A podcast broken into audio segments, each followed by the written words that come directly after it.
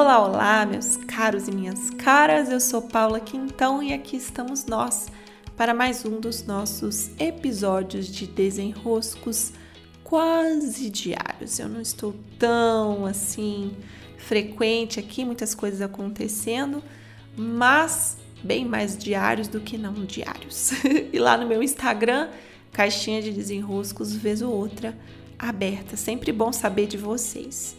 No episódio de hoje eu quero fazer um comentário sobre a série Round Six. Não quero comentar a série inteira, tá? Não é esse meu objetivo. Já aviso que pode ser que eu dê algum spoiler aqui, não tô querendo tomar muito cuidado assim com isso, então já vou avisando. E eu quero trazer um aspecto que é, é um aspecto que inclusive eu já tratei em um outro podcast sobre esse sentir-se falido. Eu fali, eu não tenho mais recurso, eu tô tão devedor, eu tô tão me sentindo tão devedor que eu já me vejo como alguém sem recurso. É um devedor colapsado. Esse é o personagem principal do enredo da série, o devedor colapsado. Ali estão vários jogadores, né, 450 e tantos, 56 jogadores, diante de um jogo com provas extremamente da infância, né, jogos de, infan de infância e um grande prêmio ao final é tipicamente né, uma organização de reality, assim, como nós já conhecemos bem. Só que a diferença é que quem não passa de uma etapa dos jogos é morto na frente de todo mundo, assim, de um jeito mais é, grotesco possível. Esse argumento da série, ele é muito interessante. Eu, particularmente, gostei muito da forma como colocaram o argumento. Claro que há muitas coisas ali em, em trâmite, mas o argumento central da série é excelente. Por quê? Porque ela vai nos colocar frente a frente com o ser devedor, esse eu devedor que se sente tão devedor, mas tão devedor, mas tão devedor que colapsou a ponto de não se ver mais com nenhum recurso disponível para trocar com a vida. Nenhum recurso. Nada do que eu tenho tem valor. Nada do que eu tenho em mãos pode ser trocado. Nenhuma solução é possível para mim. Eu não vejo alternativas. Então, são essas frases que caracterizam um ser colapsado. Eu não vejo alternativas. Não tem alternativas para mim. Ora, venhamos e convenhamos, na vida sempre há alguma alternativa. Há alguma alternativa que leva à sua solução, nem que não seja não abrir mão da solução, né? se vê como devedor mesmo, ali no caso da série. Só que o que vai marcando esses personagens é que eles se sentem tão sem alternativa, tão sem alternativa, que eles se colocam disponíveis para um jogo de provas infantis, ou seja, provas de criança. O que é a criança? A criança, por si só, ela é caracterizada por não ter mesmo recurso. Não se espera da criança um recurso. Ela brinca. Ela é provida por alguém. Ela não tem que cuidar do próprio sustento, ela não tem que buscar alternativas, ela não tem que pensar em soluções. A criança brinca. Então ela não precisa se preocupar com recurso, porque alguém vai provê-la com recursos. Então ali eles se colocam diante de provas infantis tipicamente do universo da criança, ou seja, provas que não vão exigir nenhum recurso, entregam a própria vida, já que se acham tão sem alternativas, para a alternativa de ganhar esse prêmio. E ainda ganhar um prêmio, ou seja, não sou eu que produzo aquela riqueza, eu ganho pelos meus méritos essa riqueza. E o mérito de passar por provas infantis ao custo de eu perder a minha vida. E não só a minha vida, mas a de todos os outros que estão aqui brincando comigo. Então eu, eu compreendo por que, que essa série está fazendo tanto sucesso.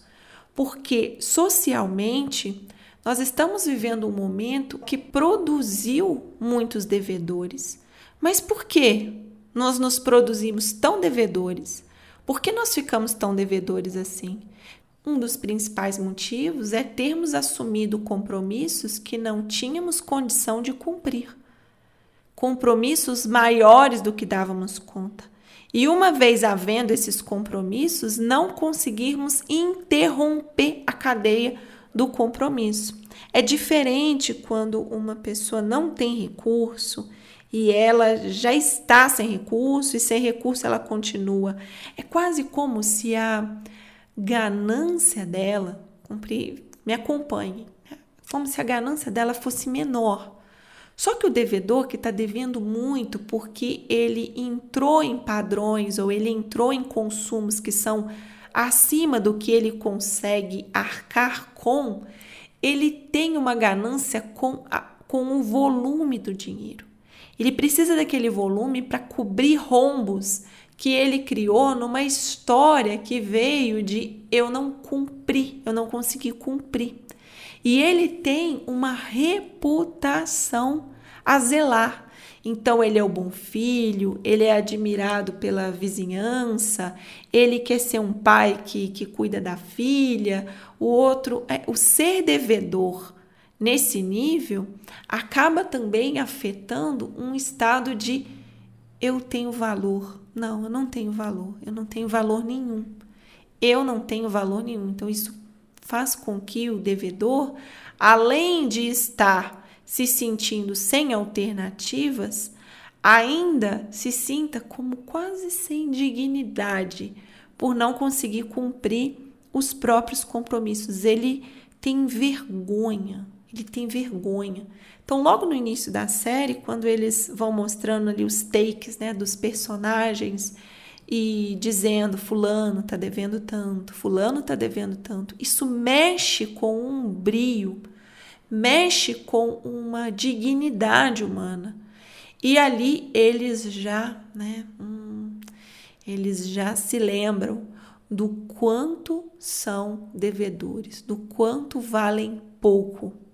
E ao terem a alternativa de não participar dos jogos, né, se verem diante da possibilidade de não participar, já que percebem que as regras eram assim um tanto absurdas, saem e, ao se verem nesse mundo tão sem alternativas, eles retornam. Retornam para aquela condição de: quer saber? Eu não tenho nada a perder mesmo. Essa vida aqui já não é, já não vale. Eu já não tenho alternativas mesmo. Eu vou morrer aqui fora. A vida para mim vai ser essa bosta, essa porcaria. Então eu entrego a minha vida. Eu, eu me entrego a esses jogos com a chance de não sair daqui vivo. Mas né, em comparação, já não estou me sentindo vivo mesmo. Então é uma ação bastante suicida. Né? Tipicamente, um humano que entrou em colapso. E isso, nos, isso me toca. Me toca porque nós nos reconhecemos ali. Se entramos num buraco tão, tão, tão, tão grande que não somos capazes de perceber que o que eu tenho em mãos tem valor, que o que eu tenho em mãos pode ser trocado por outros recursos, que o que eu tenho em mão gira uma riqueza não só para mim, mas para o outro, reconhecer a riqueza que somos é o que vai nos manter num eixo não colapsado, longe desse lugar que está um buraco disponível ali para todos nós. Ali há um personagem que é um dos personagens centrais que é muito admirado pelo quanto de estudo ele tem. É, formou numa boa universidade, a vizinhança toda admira ele, a mãe fala dele como um bom partido e ele está lá. Ele está lá nesse mesmo buraco, se sentindo totalmente sem recurso. Ele não valida que o conhecimento dele é recurso. Não, não, não interessa. Quando esse colapso acontece, esse colapso do eu devedor, do eu fali, quando ele acontece, é isso mesmo. Abre-se um, abre-se um rombo tão grande que o ser se vê sem alternativa. Por isso que eu já alertei aqui sobre o verbo eu fali. Não deve ser conjugado em primeira pessoa não deve porque o ser humano, na condição de humano, tem sempre recurso para trocar. Sempre temos o que trocar. Mas quando nos vemos na condição de falência, ou seja, me esgotou, aí nós começamos essa etapa de então não tem alternativa. Então o que, que eu estou fazendo aqui? Então eu não valho nada, então para que continuar vivo? É, de saída da vida, uma sequência que se enrosca tanto, tanto, tanto, tanto, que leva a uma saída da vida. Então há que se ter muito cuidado, porque esse buraco está disponível para todos nós. Assistir essa série é muito interessante porque nós sabemos, nós sabemos qual a reação que aqueles personagens vão ter. E nós sabemos por quê. É, nós sabemos porque em nós, em todos nós, há um ser que também corre o risco de se reconhecer como devedor nesse nível. Nós compreendemos essa dinâmica humana, ela é espelhada em nós.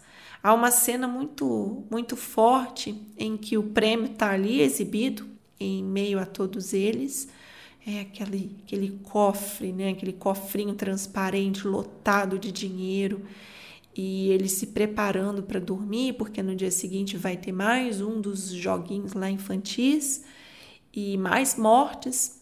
E então, por uma discussão, eles acabam matando entre eles um dos participantes. Não a equipe que gerencia o jogo, mas um participante sendo morto por outros participantes.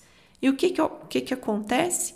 Naquele momento, a contagem de participantes retira um, saiu um jogador e o cofre recebe mais recurso.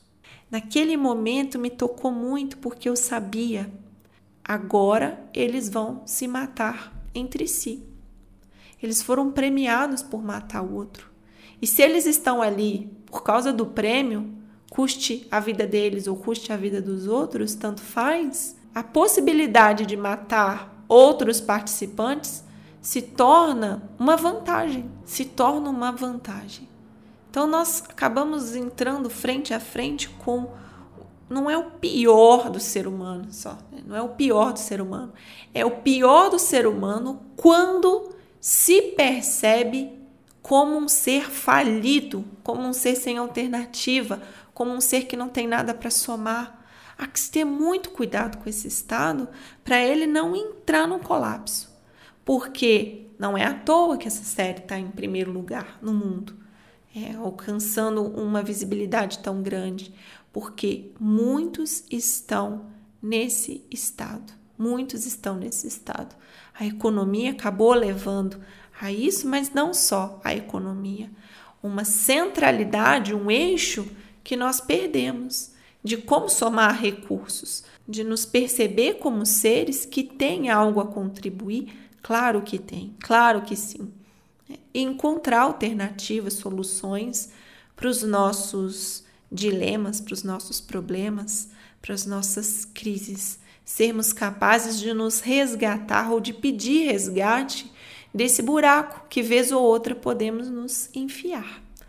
Então, é, uma breve, com essas breves considerações, é, eu sugiro que vocês assistam esse, esse outro episódio que eu tenho sobre a falência, para que possam né, ter suas clarezas caso em algum momento entrem em dificuldade assim, ou vejam outra pessoa numa dificuldade assim, para se relembrarem que é claro que eu tenho recurso, que recurso eu tenho? Como que eu vou organizar esse cenário? Como que eu vou sair desse buraco que eu me enfiei? É, não é abrindo mão da minha vida. Não é abrindo mão da minha vida. É trocando o que eu tenho, somando o que eu tenho, pedindo ajuda para que eu possa encontrar um caminho que me leve a uma solução. É isso, meus queridos. Um grande abraço, beijos e até.